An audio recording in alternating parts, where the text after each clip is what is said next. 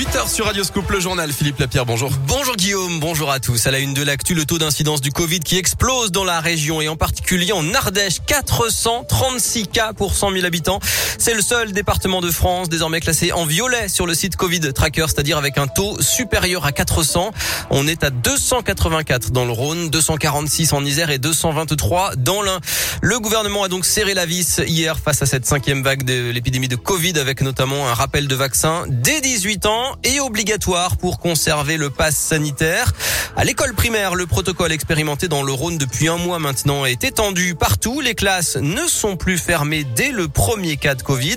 Après un cas positif, les autres élèves sont testés et ceux qui sont négatifs peuvent revenir en classe. Mais sur le terrain, les laboratoires censés faire les tests sont débordés et les syndicats d'enseignants dénoncent le manque de moyens pour appliquer ce protocole. Côté vaccination, 114 centres sont ouverts en Auvergne-Rhône-Alpes. Vous pouvez retrouver la liste sur radioscoop.com et sur l'appli Radioscoop. Dans l'actualité, disparition inquiétante dans le Rhône, la gendarmerie lance un appel à témoins. Une adolescente de 17 ans n'a plus donné de nouvelles depuis presque une semaine. Elle pourrait se trouver à Lyon selon le progrès. Plus d'infos sur radioscoop.com.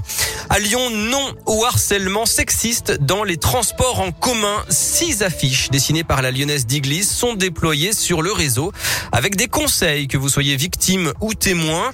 Une page permet également de signaler les incivilités, les violences sur tcl.fr et sur l'appli TCL. Les contrôleurs sont assermentés. Ils peuvent délivrer des amendes en cas d'outrage jusqu'à 750 euros. Et puis, vous allez l'entendre, des femmes volontaires participent également à des marches exploratoires sur certaines lignes pour signaler les problèmes comme le manque d'éclairage, par exemple. Sarah fait partie de ces ambassadrices. Elle avait travaillé sur la ligne C5 à Rieux-la-Pape en 2018 et elle trouve l'expérience positive. Qu'on voit déjà euh, qu'il y a des femmes qui osent parler de plus en plus, de parler librement de ce qui est l'harcèlement, de mieux le définir. Et c'est aussi un, outil qui, qui nous permet euh, en fait de, se sentir mieux, à l'aise, écouter et puis informer de ce type d'événement. Suite à ces marches exploratoires, on a moins d'incivilité à l'intérieur des transports en commun. La parole des femmes se libère à l'intérieur des transports en commun. Et des marches exploratoires qui vont avoir lieu aussi en 2022 à la Guillotière sur différents arrêts du C9, du C12 ou encore du tram T1. Le recrutement des ambassadrices débute d'ailleurs dès aujourd'hui.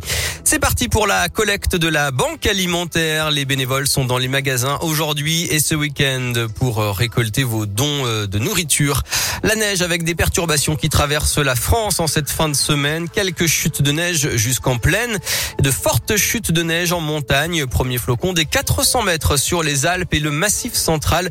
Euh, on souhaite bien du plaisir au passage aux participants de la Saint-Élion ce week-end. Et puis euh, avec la neige, eh bien on pense forcément à Noël. Le premier marché de Noël de l'Hôtel Dieu commence dès aujourd'hui avec un mini village jusqu'au 30 décembre.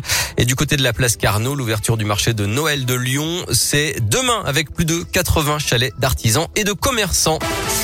La victoire de l'Olympique lyonnais en Ligue Europa, cinquième match et cinquième succès pour les Gones. 3 buts 1 hier soir à Brandby au Danemark. Monaco s'est également qualifié hier pour les huitièmes de finale. Marseille est éliminé. Et puis du basket ce soir avec un duel franco-français en Euroleague. Monaco-Asvel, c'est à 20h. Merci beaucoup Philippe, à tout à l'heure. À plus tard.